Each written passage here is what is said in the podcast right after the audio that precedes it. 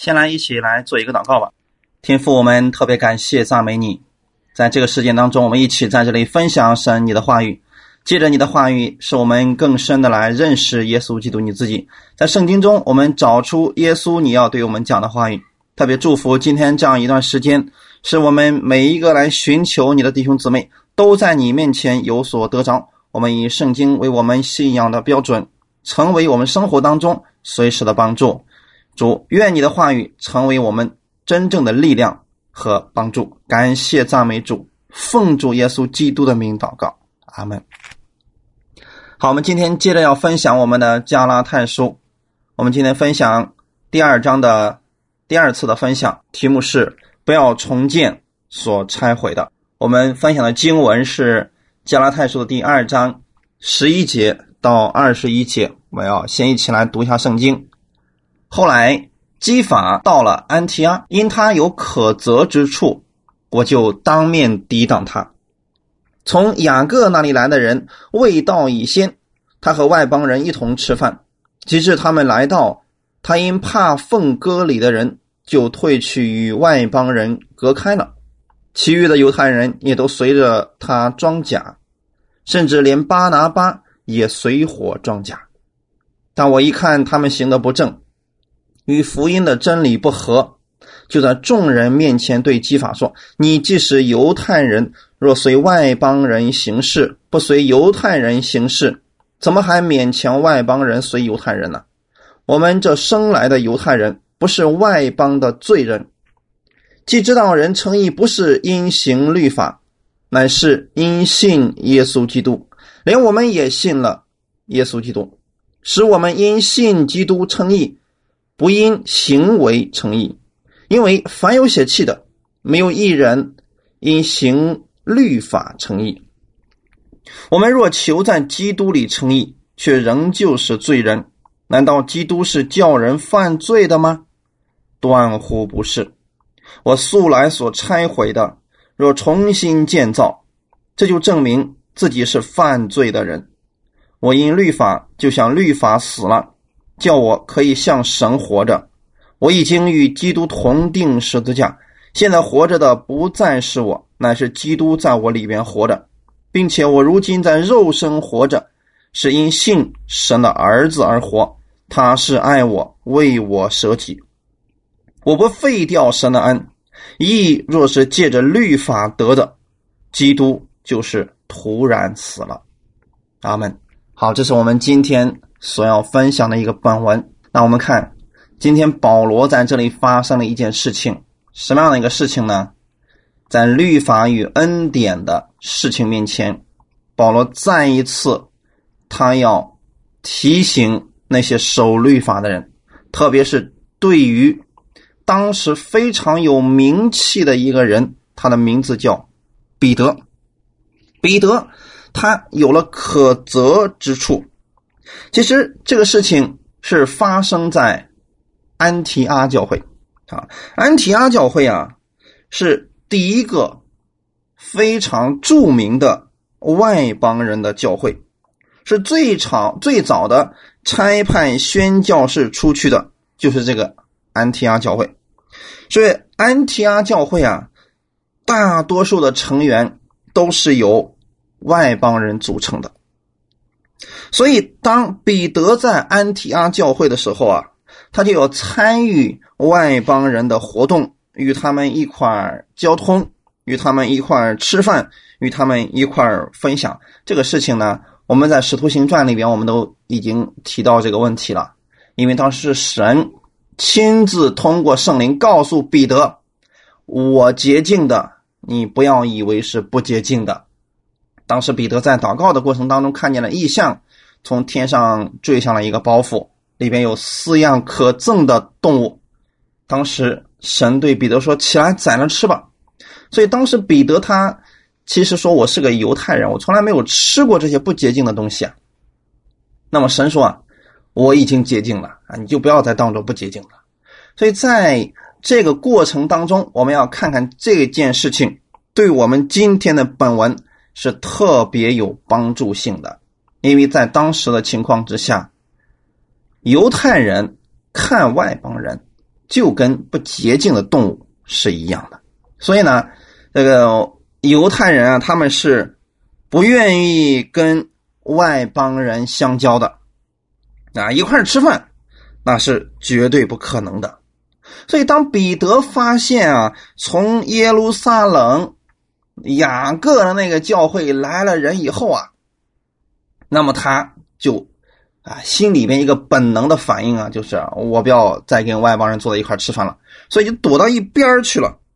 因为当时那群来的犹太的基督徒，他们就认为说，人光信还是不得救的，人必须怎么样呢？人。必须要接受摩西的律法，必须受割礼，必须服从摩西的教导，必须实行摩西所遗留下来的仪式。通过这些宗教的条文与规矩，然后这些外邦人才算是得救的。那么其中就包括什么呢？在饮食方面，禁止吃。从市场上买回来的猪肉，或者不洁净的肉类，就是要将自己分别出来。但是那些还没有接受、没有进入犹太教的人，不能与他们交往，因为他们未受隔离，他们是不洁净的，吃饭就会污秽了自己。所以当时犹太教派基督徒看见说：“那赫赫有名的使徒啊！”彼得，你竟然做出这样的事情，你怎么可以与外邦人一同吃饭呢？所以他们很显然，他们向彼得兴师问罪了。所以甚至他们以雅各的名义来支持自己的立场。啊，当然了啊，嗯，雅各呢，他是不会支持他们的，他们只是拿出了雅各来做这样的例子啊。就像今天我们是不是有很多人在跟我们交流这个恩典福音的时候？他们不是以圣经为我们的依据，不是以圣经为我们的标准。他会说我们的牧师说了什么什么事情，他会说某一个有名的牧师他说了什么样的事情，就跟今天这个犹太教的基督徒是一样的。他们说雅各曾经说过什么，他们拿出雅各来支撑自己的这个立场。所以彼得在他们的攻击之下，很显然变得软弱了。在这样的交通当中，彼得退缩了。所以当彼得退缩的时候，不可避免的事情发生了。什么事情呢？就是今天彼得你要做一个选择，你究竟是要讨人的喜欢呢，还是要坚持的去持守你所相信的真理？就是妥协与不妥协的一个问题。所以当时呢，彼得可能是软弱了，所以他就选择了说：“我我呢，我不跟你们在当面上有冲突，我我就离开好了。”所以他就从外邦人当中啊就隔开了。弟兄姊妹，你知道我们这样做的话会有什么后果吗？如果彼得这么做了。那么其他人看到彼得这么做了，他们也会随火去跟着彼得，说人家是大门徒呢，人家是有名的牧师啊，人家都做了这样的事情，我们是小兵啊，我们有什么资格呢？我们也跟着人家一块好了。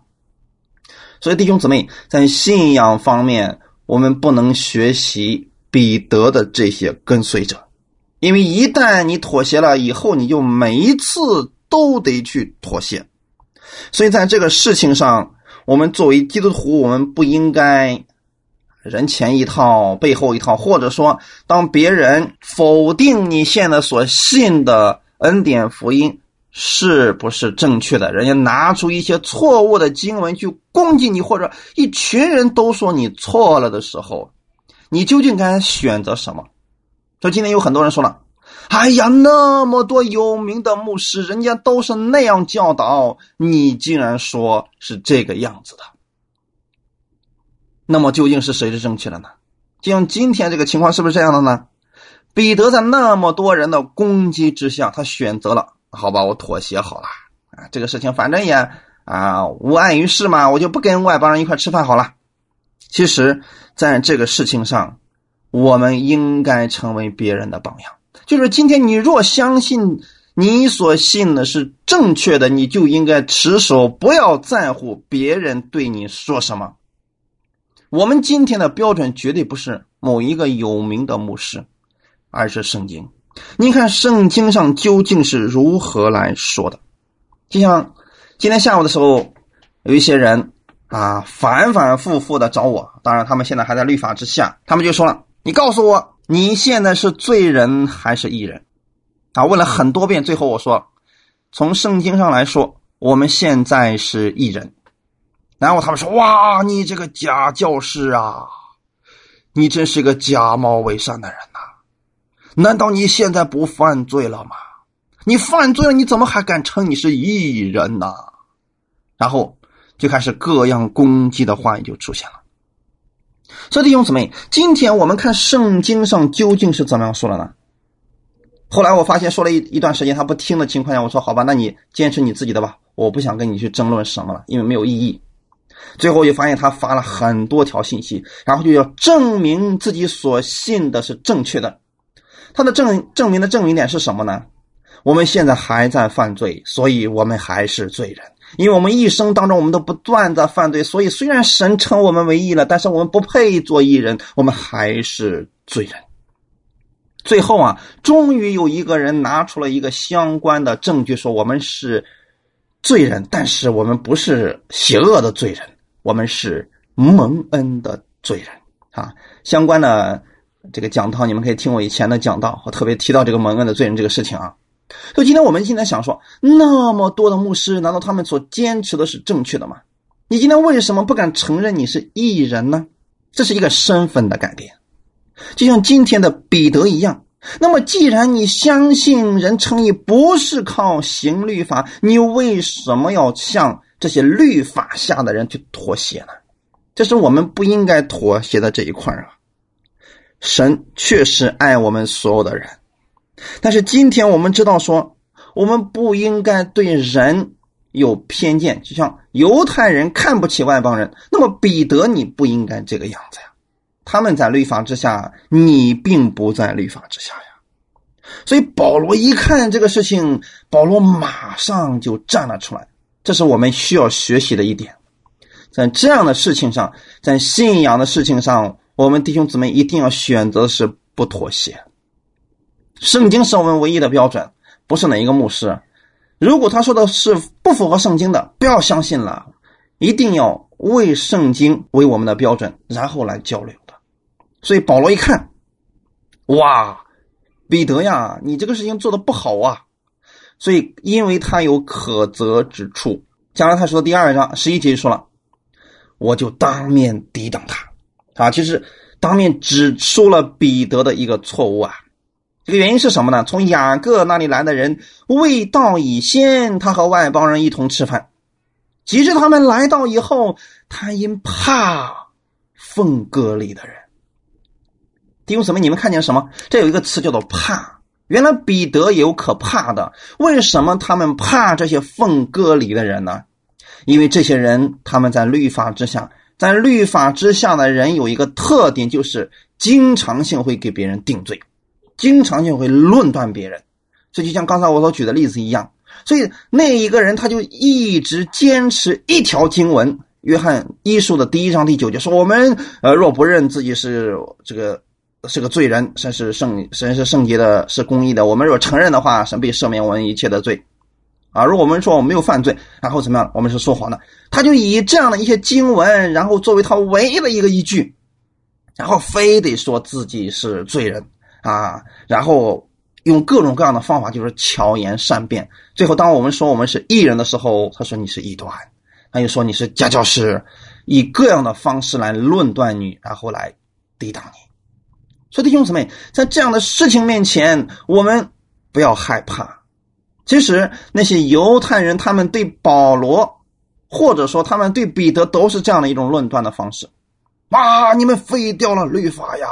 你们这群悖逆的东西！你们信耶稣，竟然把摩西律法给废除了吗？所以在这样的强力的攻击之下呢，可能彼得可能确实是招架不住了，所以呢，他就退去了。因为之前可能也遇到了很多这样的一个攻击啊。我们传福音的时候啊，我们一定是会遇到这样的逼迫的，就是真正的这样的逼迫，还不是来自不信的，反而是来自信。你看见了吗？从雅各那里来的人，未到已先，他和外邦人一起块还是恩典之下的。但是，一看到这群人来了，彼得就怕这些奉割里的人呐，然后就退去与外邦人隔开了。你看，一个领袖如果信错了，后期会发生什么事情呢？其余的犹太人也都随着他装假。弟兄姊妹，所以我们心里想啊，如果我们现在听的信息错了，我们可能行出来的我们就错了。如果你作为一个传道人，你所教导出去的是律法，你不断的打击神的这群百姓，那么他们所听的就会跟你是一样的！你怎么做，他们也会跟着去这么做，甚至连巴拿巴也随火撞甲。巴拿巴是何等人物呀？巴拿巴那是劝慰子呀，是一个相当有劝勉恩赐的一个人呐。可是怎么样呢？连他也害怕被律法主义者抨击啊。所以弟兄姊妹，我们今天你知道吗？真正的福音，真正的福音要站起来的话，其实最害怕的是魔鬼，因为你要是真的把耶稣基督这样的福音告诉世人的时候。世人就得着了自由，世人就得着了释放，所以魔鬼最不愿意了。他们就想用律法来辖制他们，来打击他们，来定罪于他们。所以弟兄姊妹，当你在传恩典福音的时候，如果你受到了这样的逼迫，你一定要明白，不仅仅是你在过去那么多的信耶稣的人都如此被逼迫了，包括耶稣在内呀。保罗一看，我不在乎这一切。保罗说：“但我一看他们行的不正，与福音的真理不合。”保罗的这个勇气，也是我们需要有的一个勇气。就在众人面前对基法说：“你本是犹太人，若随外邦人行事，不随犹太人行事，怎么还勉强外邦人随犹太人呢？”我们这生来的犹太人不是外邦的罪人，所以保罗在这儿要告诉我们一个什么样的事情呢？就是我们今天被称义，不是行律法，不是因为我们是犹太人，我们是因为相信耶稣基督，所以我们才被称义的。请注意，保罗在此与犹太人认同，因为他天生也是犹太人。他在这里用了一个词，叫做什么呢？我们这生来的犹太人不是外邦的罪人，啊，这个究竟什么意思？可能很多人读这些经文的时候不理解啊。我们今天借着这样一个时间，跟弟兄姊妹讲说，外邦人在犹太人的眼里边叫做卑劣的罪人，啊，就像狗一样的。犹太人认为自己是什么呢？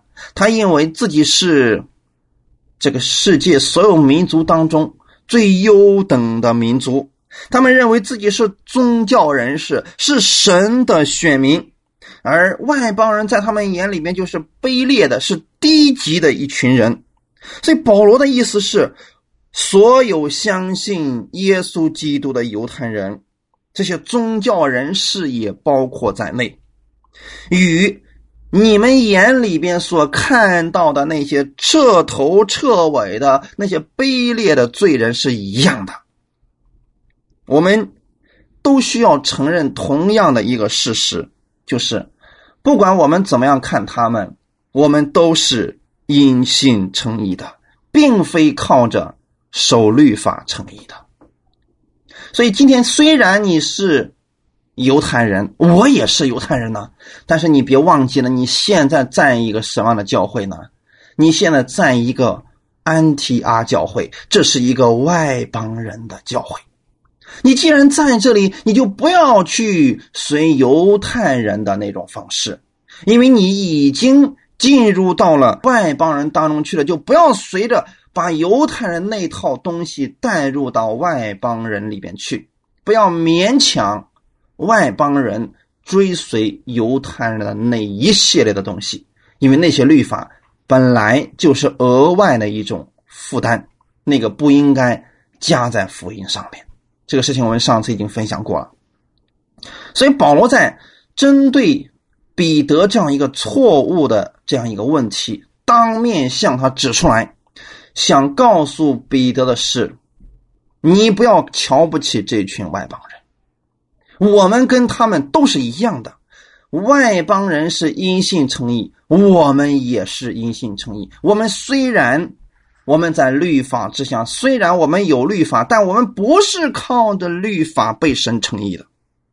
所以，犹太的宗教主义者，他们来到基督的面前，他们就好像要承认自己是靠着宗教礼仪啊、行为啊这些，好像能获取上帝的喜悦一样。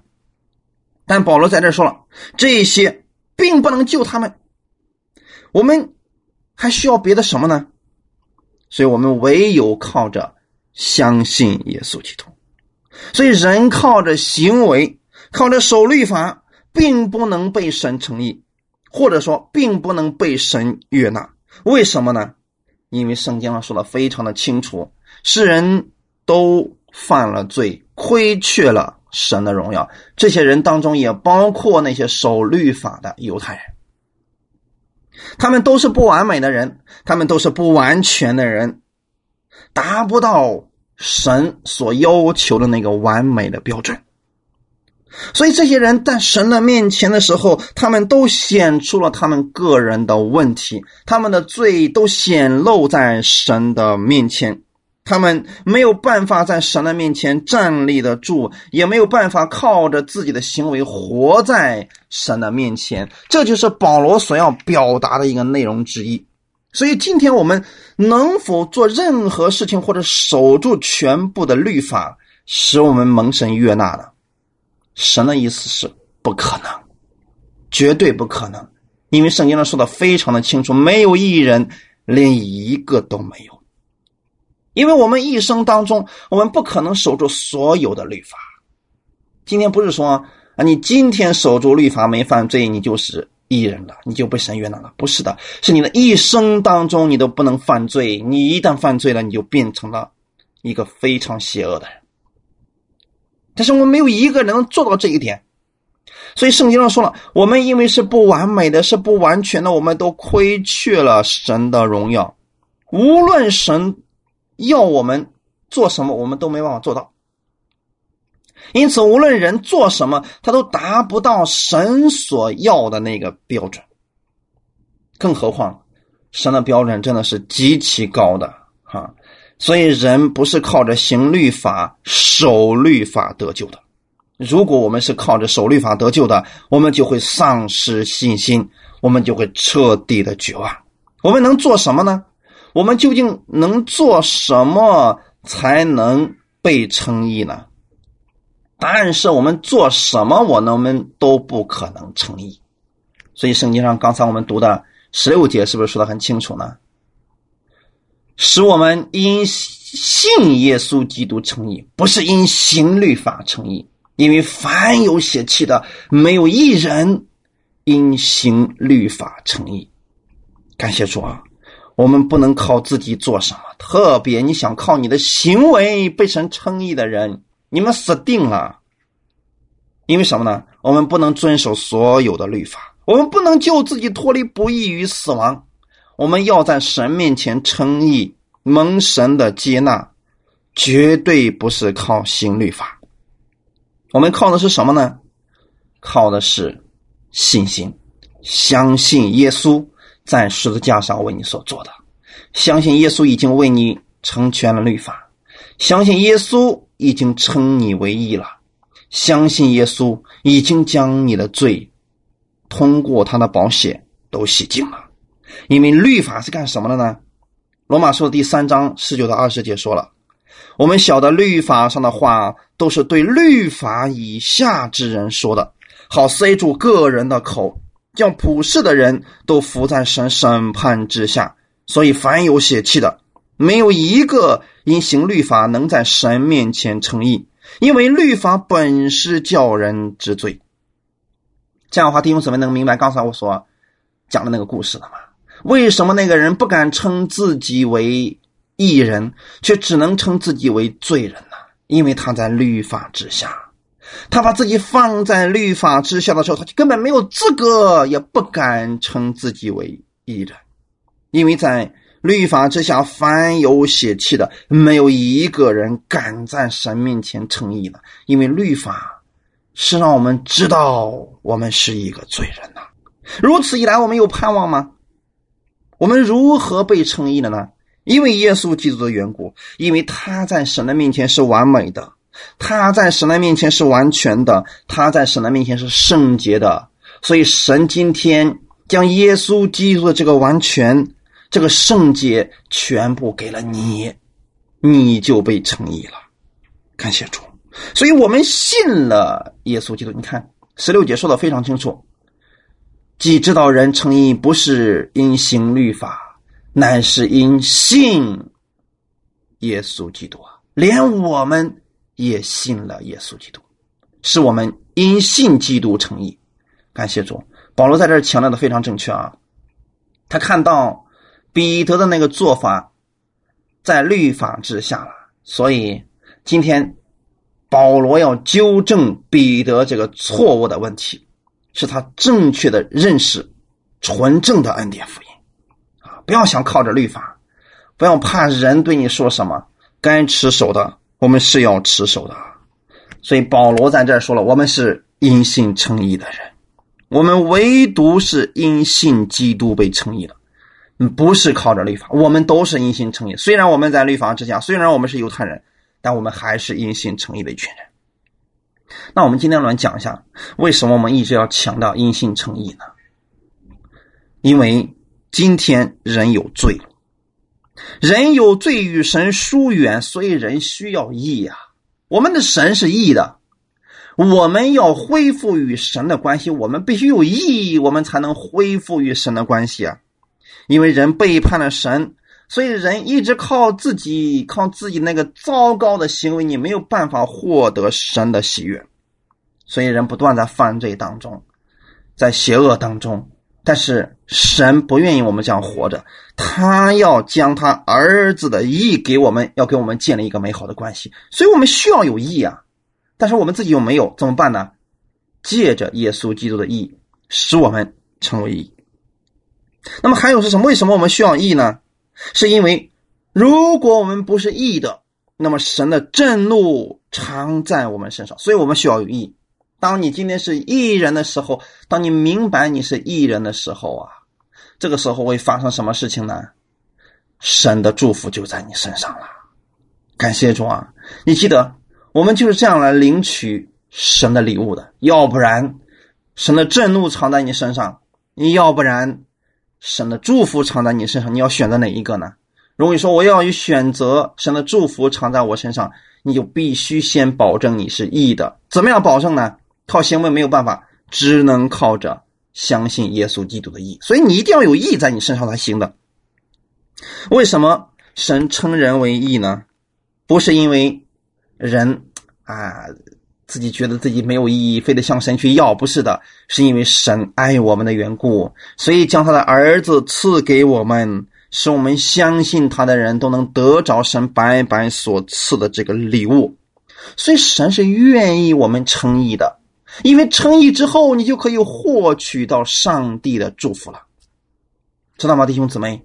如果你今天你的家庭、孩子或者经济上有了问题，你知道这些是我们失去的部分，是我们缺乏的部分。你怎么样才能获取上帝要赐福给你呢？你首先要得着上帝的意。如果你说我已经相信耶稣基督了。那么恭喜你，神的意已经在你身上，你可以向天父去要他的祝福了，他一定会赐给你。不要靠着你的行为，因为这一切都是白白所赐的。神甘愿将他儿子的意给你，也甘愿将他的健康、他的兴盛、他的亨通全部都赐给你。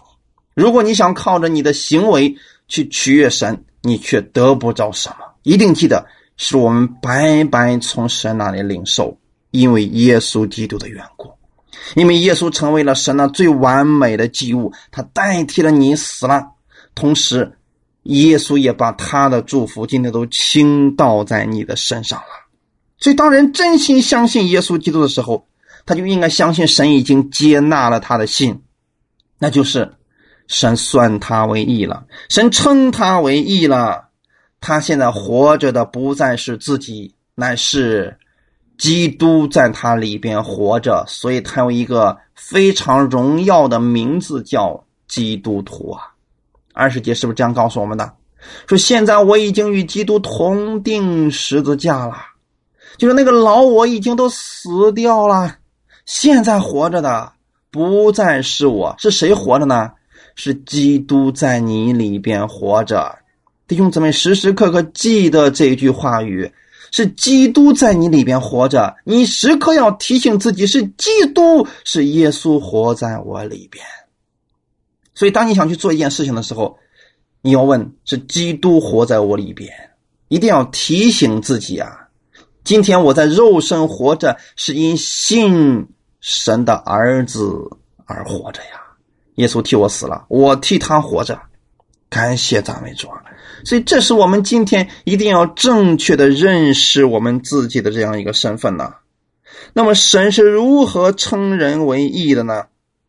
刚才我们提到说，因为亚当犯罪了，所以我们众人都成为了一，呃，都成为了罪人。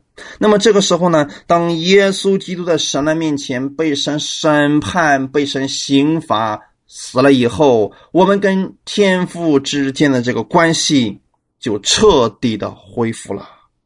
所以神在神的眼里边，你现在就是义人了。所以神待你就像待耶稣一样，感谢赞美主啊！这是两个非常重要的一个啊两个问题。第一个是我们身份的改变，你现在的身份是神的儿子，你有一个身份。过去呢，你不是神的儿子，在现在你是神的儿子。还有另外一个身份是什么呢？什么样的改变呢？就是你知道。你的行为虽然不够好，但是神还是愿意祝福你啊！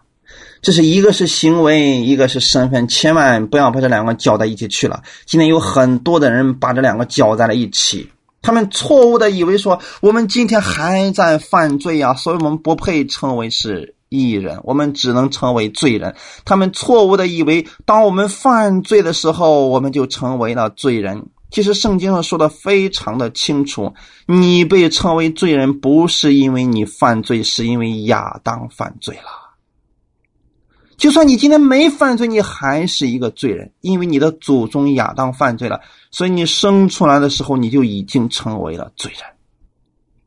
那么，同样的，当这个事情反过来的时候，神称你为义人的时候，就算你今天还会犯罪，但神说了，你就是义人。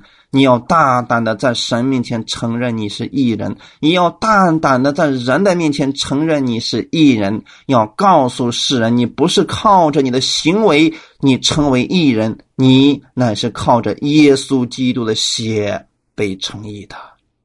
那么这样的话，世人能说你什么呢？如果不明白的人，今天那些不明白的人，律法下的人攻击你的时候，你要这样去回答他：我今天是艺人，不是因为我的行为，而是因为耶稣基督的血是他的血，是我的罪得着了赦免，是他复活，我被称为艺人了。你相信耶稣已经复活了吗？如果他相信耶稣已经复活了，那么他应该相信你是艺人，因为圣经上说的非常的清楚啊。他流出宝血是我们的罪得赦免，他复活是为叫我们称义呀！感谢三位主啊！所以因为一些概念性的东西人们搞错了，所以人们才会攻击你。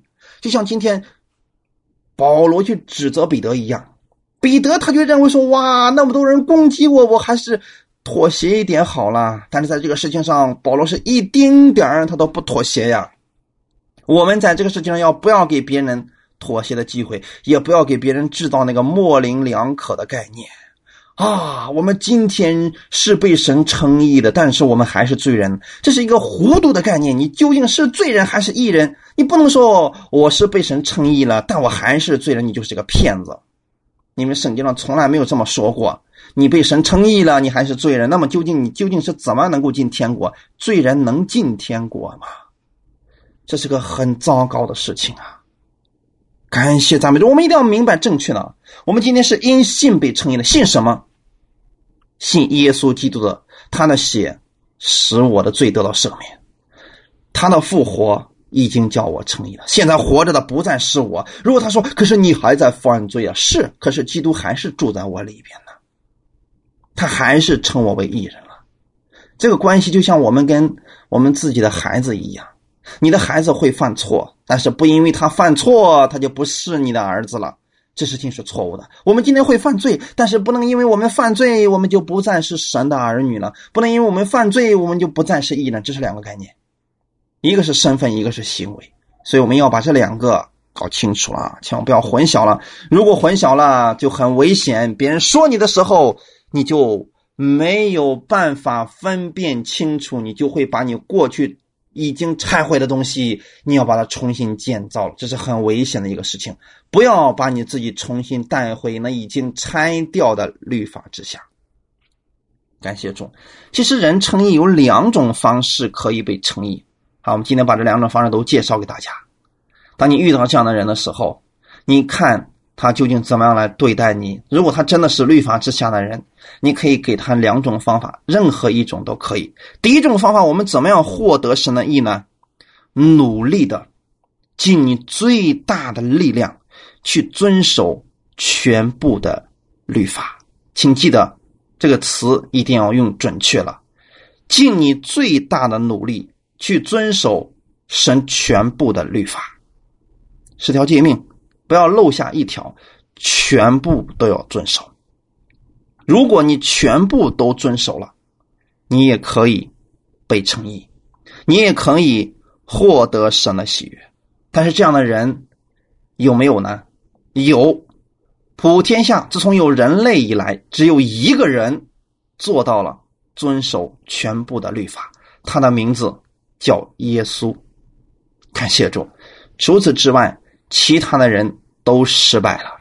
如果你今天想说，我觉得，我认为，我感觉我可以，你去试一试吧。让他每天去读十条诫命，去读摩西的那六百一十三条律法，每天都要遵守，而不是一次哦，是终生都要去遵守。哪一天要是犯了一条，你就死定了。感谢主，哈哈，所以你要想通过这个让神喜悦你，这个概率为零啊！今天可以告诉你们，这是一个预言，也可以一直都实现，因为它的成功率啊是零啊！你可以尝试去做一下。第二种方式是什么呢？人怎么样能够被称义呢？靠着相信神已经把他的儿子耶稣。作为称义的礼物送给我们了，你只要接受耶稣，你就被称义了，哈哈。第二种相对来说成功率是百分之百，因为完全不靠你的行为，只要你相信就可以了。所以这两种，一个是靠行为，一个是靠相信。第一个非常的难，几乎做不到，成功的几率为零。第二种，人人都可以得着。你只要伸手把礼物接过来，这是人人都可以做到的事情，然后你就被诚意了，你就被神接纳了，神就愿意将他的爱倾倒在你身上了。你要选择哪一个呢？是第一个还是第二个呢？所以人设法亲近神，只能通过这两种方式：要么靠自己遵守全部律法，要么靠着耶稣。来到神的面前，所以信心与行为绝对是彼此不相容的。你不能既靠着信心又靠着律法，你会两样都得不着。所以我们今天是选择第二种的。哈，我们知道我们是信耶稣的人，我们相信我们的意是耶稣白白赐给我们的，不是靠着我们的行为，也不是靠着我们行律法。因为我们根本没有律法，这个可以守得住啊！我们完全做不到，我们连犹太人都不如呢。所以我们在犹太人面前，我们算是服了。我们不如他们，确实我们承认这一点。但是有一点我们可以承认，我们可以在神面前说，我们已经被神称义了，我们是义人。犹太人却不敢，哈 哈所以在这个事情上，我们要知道，我们今天不是靠着自己的义，乃是靠着耶稣基督，我们已经与神亲近了，已经与神关系已经和好了。感谢赞美主！从来没有一个人靠第一种方法能被神喜悦的，但今天我们不是借着这个，我们借着耶稣基督为我们所做的。感谢主，信靠耶稣基督就得着了神的意。这是唯一使人能够来到神面前被神称义的一个方法，所以罗马书第三章二十一到二十二节就说了：“但如今神的意在律法以外已经显明出来，有律法和先知为证，就是神的意，因信耶稣基督加给一切相信的人，并没有分别。”他们恭喜你，如果你今天。不是靠着你的行为啊，不是靠着你的行为好了去论断别人，去打击别人来获得神的喜悦。那么今天你靠的是信耶稣，你信我也信，你的行为比我好，我承认。但是因为不能因为你的行为比我好，你就打击我，因为你没有资格。我们每一个人都是靠着信被称义的，感谢主。是在这个方面呢，行为好的没有可夸之处，行为不好的也不要自卑，因为我们都是一样的。犹太人行为比我们好，可是他们也不能靠着行为自夸。我们跟犹太人一样，我们都是靠着相信被称义的。哈利路亚！这样的话，弟兄姊妹是不是听的时候觉得心里特别得释放呢？你知道，今天有教会当中很多人就会说：“哇，像某某人，人家真是一个信主的人呐，人家的行为可好了。”你再看看你自己，那你算一个基督徒吗？如果你听到这样的话的时候，你告诉他：“我是基督徒，我是被神所喜悦的，不是靠着我的行为，是因为耶稣基督的缘故，所以神已经接纳我。他的行为是比我好，但是他也是靠着信耶稣被神接纳的。在这个上面，我们没有任何分别。哈利路亚，感谢赞美主。”这一点我们也要持守我们的信仰啊！感谢主。律法的总结就是基督，是凡信他的都得着义。我们今天得到义人的身份是相信的结果。感谢主。腓立比书的第三章第九节也这样告诉我们了，并且得以在他里边，不是有自己因律法而得的义，乃是有信基督的义，就是因信神而来的义。我们是信的是基督的义，不是我们的义。我们不要立自己的义，所以你不要看你的行为好与坏，你是否被神接纳。你要看基督的义，基督的行为是好的，你就被神接纳了，就这么简单。然后后面十七节到十八节也是一个重点，我们需要来分享一下。十七节说：“我们若求在基督里称义，却仍旧是罪人，难道基督是叫人犯罪的吗？”断乎不是。好，我把十七节重新给大家翻译一下，然后呢，我相信你们会更理解这句话语。可能很多人读这段经文，并不理解，说我们若求在基督里称义，却仍旧是罪人，这个究竟是什么意思呢？在原文当中的意思是这样说的：若在基督里边，我们已经宣告为义了。却仍然看自己为罪人，难道基督是罪的奴仆吗？绝对不是。好，我这样跟你们讲出来之后，你们是不是能理解这句话语了呢？你也可以把这句话的原文标在你圣经的旁边。我再次强调一下：若在基督里边，我们已经宣告为义了，却仍然看自己为罪人，难道？基督是罪的奴仆吗？断乎不是。这个意思是什么呢？如果今天你在基督里边，你已经称自己为义人了，你却仍然看自己是罪人，那就是说，耶稣并没有罪大，耶稣仍然伏在罪恶之下，他也是罪的奴仆吗？是这个意思吗？但是耶稣比罪大还是比罪小呢？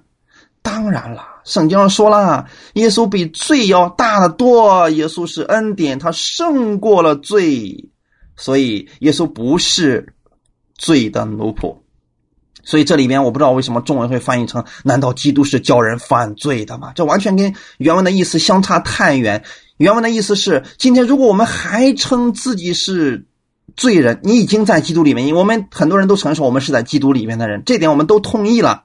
可是我们如果还承认自己是罪人的话，那就是说你同时也承认耶稣是罪的奴仆了。但耶稣是罪的奴仆吗？保罗说：“断乎不是，绝对不是。”绝对不是啊！耶稣绝对不是罪的奴仆啊，所以我们也不是罪的奴仆了。感谢主啊！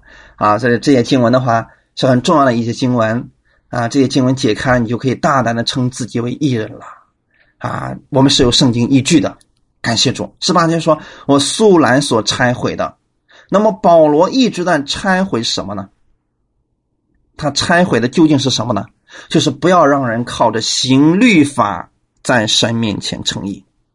感谢主！如果我们今天已经相信，我们唯独是靠着信耶稣，我们被称义的，你就不要再把你过去拆毁的东西重新建造起来。就是今天呢，你不能今天一边说你是因信称义，另一方面你又说你要靠着律法得救，这两者是水火不相容的。因为耶稣已经带我们脱离了律法，脱离了律法是什么意思？离开了，你不能把自己重新再带进去啊！因为这个是不能的，那是耶稣已经把你带出来了，你就不要再重新把律法建造起来。如果你把律法重新建造起来，结果是什么呢？十八节的后半节，如果你重新建造了律法。这就只能证明你自己是犯罪的人，这是一个名词，简称罪人。哇塞，弟兄姊妹，这样讲的话，你们是不是就心里面就突然明白了呢？说今天为什么那些人不敢称自己是艺人，却称自己是罪人呢？因为他们重新把律法建造起来了。他们重新把自己放在了十条诫命之下，所以在这种情况下，你把十条诫命放在你面前，当做镜子去照你，多少原型也都能给你照出来。因为圣经上说的非常的清楚，律法乃是叫人之罪。你把自己放在律法下，你敢称自己是艺人吗？你绝对不敢，因为你的行为是很糟糕的。但是今天。我们不要把那已经拆毁的重新建造起来，因为已经拆毁了，就把它放在一边了。我们不在律法之下，我们乃在恩典之下了。哈利路亚！所以在这个事情上，其实他们为什么呃去驳斥保罗所信的呢？他们为什么这样去逼迫彼得呢？因为有些人就说了，保罗使基督成为人犯罪的一个理由啊。他们的原因是什么呢？当人转离律法归向基督，要得着义，那么基督就会使他们去犯罪，因为耶稣基督是他们轻易的就能违背律法，还不受律法的制裁。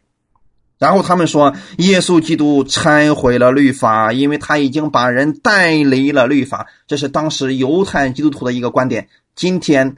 是否有很多人呢坚持这样一个论点呢？这些犹太的基督徒，他们认为耶稣去除了律法的约束与障碍，因此人就弃绝律法，从此以后人就会为所欲为了。那么保罗举出两点予以反驳：第一，绝对不是，因为耶稣不是罪的奴仆，他胜过了罪；第二，设立律法的人。只能证明自己是罪人，就是今天我们今天说，你把你自己重新建造一个耶稣已经忏悔的这样一个律法，你就只能证明你自己是罪人，因为你在律法面前谁能称义？没有一个都没有。所以，我们若重新建造了律法，那就只能证明你是一个罪人，从此以后律法也会因此而定你的罪。所以，信徒当他拒绝因律法而来的义的时候，他就没有办法靠自己称义了。因为你在律法面前，你的行为是糟糕的，你根本是不配的啊，也是不该活的一群人呢。所以我们不要把自己放在律法之下啊。当时你看那么多人反对耶稣，反对保罗所讲的恩典福音，也是因为这个原因。那么彼得在这儿听的时候，他们觉得是是啊，这个事情确实挺危险的，我可得罪不起这群犹太的基督徒啊，所以他选择了妥协。但是保罗在这一块呢，他一点都不妥协，而且向他们解释明白了，说什么呢？是就是说我因律法就像律法死了。好，我在这儿向各弟兄姊妹讲一下，保罗为什么讲这个话语呢？我因律法就像律法死了，罪的公价乃是死。律法，他定人罪的时候，只能说今天你触犯了律法，结果是死。可是保罗说，我向着律法已经死了。你律法面前，我就是一个死人。律法不能对死人进行第二次的审判。这是我们任何一个国家，我们都是这样的。你比如说，有一个人犯罪了，他杀了很多人，最后自己也从楼上嗖跳下来摔死了。你不能把这个死人拿到审判席面前，然后进行鞭打、进行焚烧啊，进行定罪啊，这个事情是不能做的，因为他已经死了。所以罪的公价是死，他死了以后呢，这一切就还清了。那么保罗在这群律法主义者面前说啊，我因律法就像律法是死的啊，我也在律法面前我是个死人呐，你们不应该再定一个死人的罪吧？啊！感谢主，今天你要告诉你自己，我在律法面前我是个死人，那这样的话，律法就不能再定你的罪了，因为不能定死人的罪。但是后面说了，叫我可以向神活着，我今天活着不是向律法活着，我是向神在活着。感谢主，所以保罗说，我已经与基督同定十字架了。那个律法向着律法，我是死的哦，我在律法面前我是个死人，我在耶稣面前我是个活人。所以我也愿意你们今天能够明白这样一个事情。在律法面前，我们是死人，所以律法不能再定死人的罪了。我们在基督里面，我们是活的人，我们不是靠自己活着，那是靠信耶稣基督而活着。感谢赞美主，所以这是神赐给我们的意义。我们要向律法死的，向基督一定是活的。今天很多人在看在基督里面的自己是死的，看律法自己好像是活的一样，所以天天给自己定罪，也给别人定罪。这样的人是活在律法之前，他知道自己该死，却还没有死啊！所以今天我们不存在那个没有死透的人。很多小伙今天讲的说：“哇，我们要天天定死自己呀，天天定死老我呀。”所以你为什么还犯罪呢？因为你还没有死透。错了，实际上根本不存在没有死透的人，只有两种人：一种是死人，一种是活人。所以你要么向律法看自己是死的，要么看自己是活的。你不能说我还没死透，这个是不存在的一种人哈，弟兄姊妹，我们要在律法像律法，我们要看自己是死的；像耶稣基督，我们看自己是活的。感谢主。后面的时候，保罗说了：“我不废掉神的恩，义若是借着律法得的，基督就是突然死了。”好了，这句话的意思是什么呢？今天保罗告诉我们说，我们要相信的是神的恩典。什么是恩典呢？我们再次强调一下，恩典不是个教义，不是个基础性的福音，恩典是一个人，恩典是礼物，它的名字叫耶稣基督。所以神的意义是我们的一个礼物，我们不要废掉神的恩。那意思是什么呢？今天神要把一个礼物给你，对神说多少钱呢？今天神要把这个礼物白白送给你，说你要我做点什么呢？这就是对神的一种羞辱，对神的一种。我们所讲的废掉了神的恩，所以我们在这个礼物面前，我们能做什么呢？把这个礼物接过来。如果神已经给你礼物了，你只需要接过来。废掉的意思是什么呢？所做的失去效力，作废了，取消了。弟兄姊妹，如果今天你想靠着律法被神称义，那么你就是废掉了耶稣为你所做的，你就是废掉了耶稣在十字架上为你所做的，你就是让耶稣白死了。所以不要废掉神的恩典，不要让耶稣基督的死成为无意义的，成为无效的。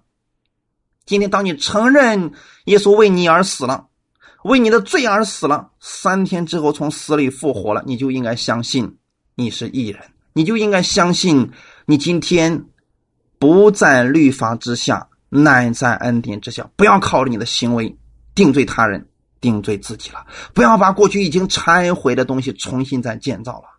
你要长久的待在神的恩典之中，常常思想耶稣基督在十字架上为你所做的一切。感谢赞美主。最后我们读一段经文，然后结束。罗马书第十章三到四节，因为不知道神的意，想要立自己的意，就不服神的意了。律法的总结就是基督，是凡信他的都得着意。感谢主，一起来祷告。天父，我们特别感谢赞美你的恩典。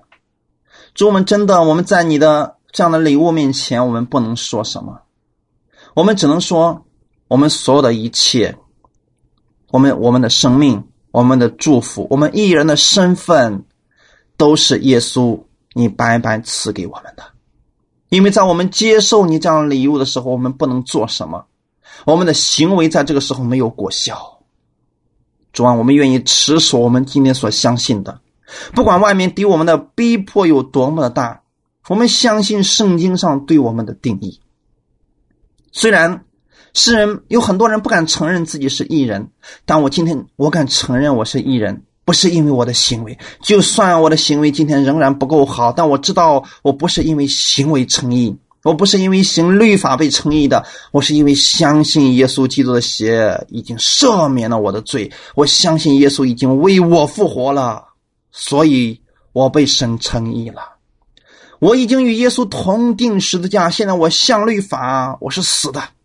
我像神是活的，感谢耶稣基督，是你今天活在我的里边，所以我今天活在肉身当中的时候，是因为信神的儿子而活。我知道你是爱我的，你为我舍己了，你在十字架上为我所做的这一切，都是为了我，所以这是你的恩典，是我白白所得的，却是你付上了沉重的代价。今天我愿意为你做那美好的见证。让更多的人今天明白神的恩典福音，让他们能够在神的面前大胆的承认耶稣在十字架上为他所做的。主，谢谢你，谢谢你，因为耶稣今天能使我胜过罪，耶稣今天能够帮助我带领我在我的生命当中做王，在我生活当中成为一个得胜的人，因为耶稣能帮助我。感谢赞美主，谢谢主今天与我的同在，也借着这样的话语。再一次让我明白我自己的身份，感谢主，一切荣耀都归给你，奉主耶稣基督的名祷告，阿门。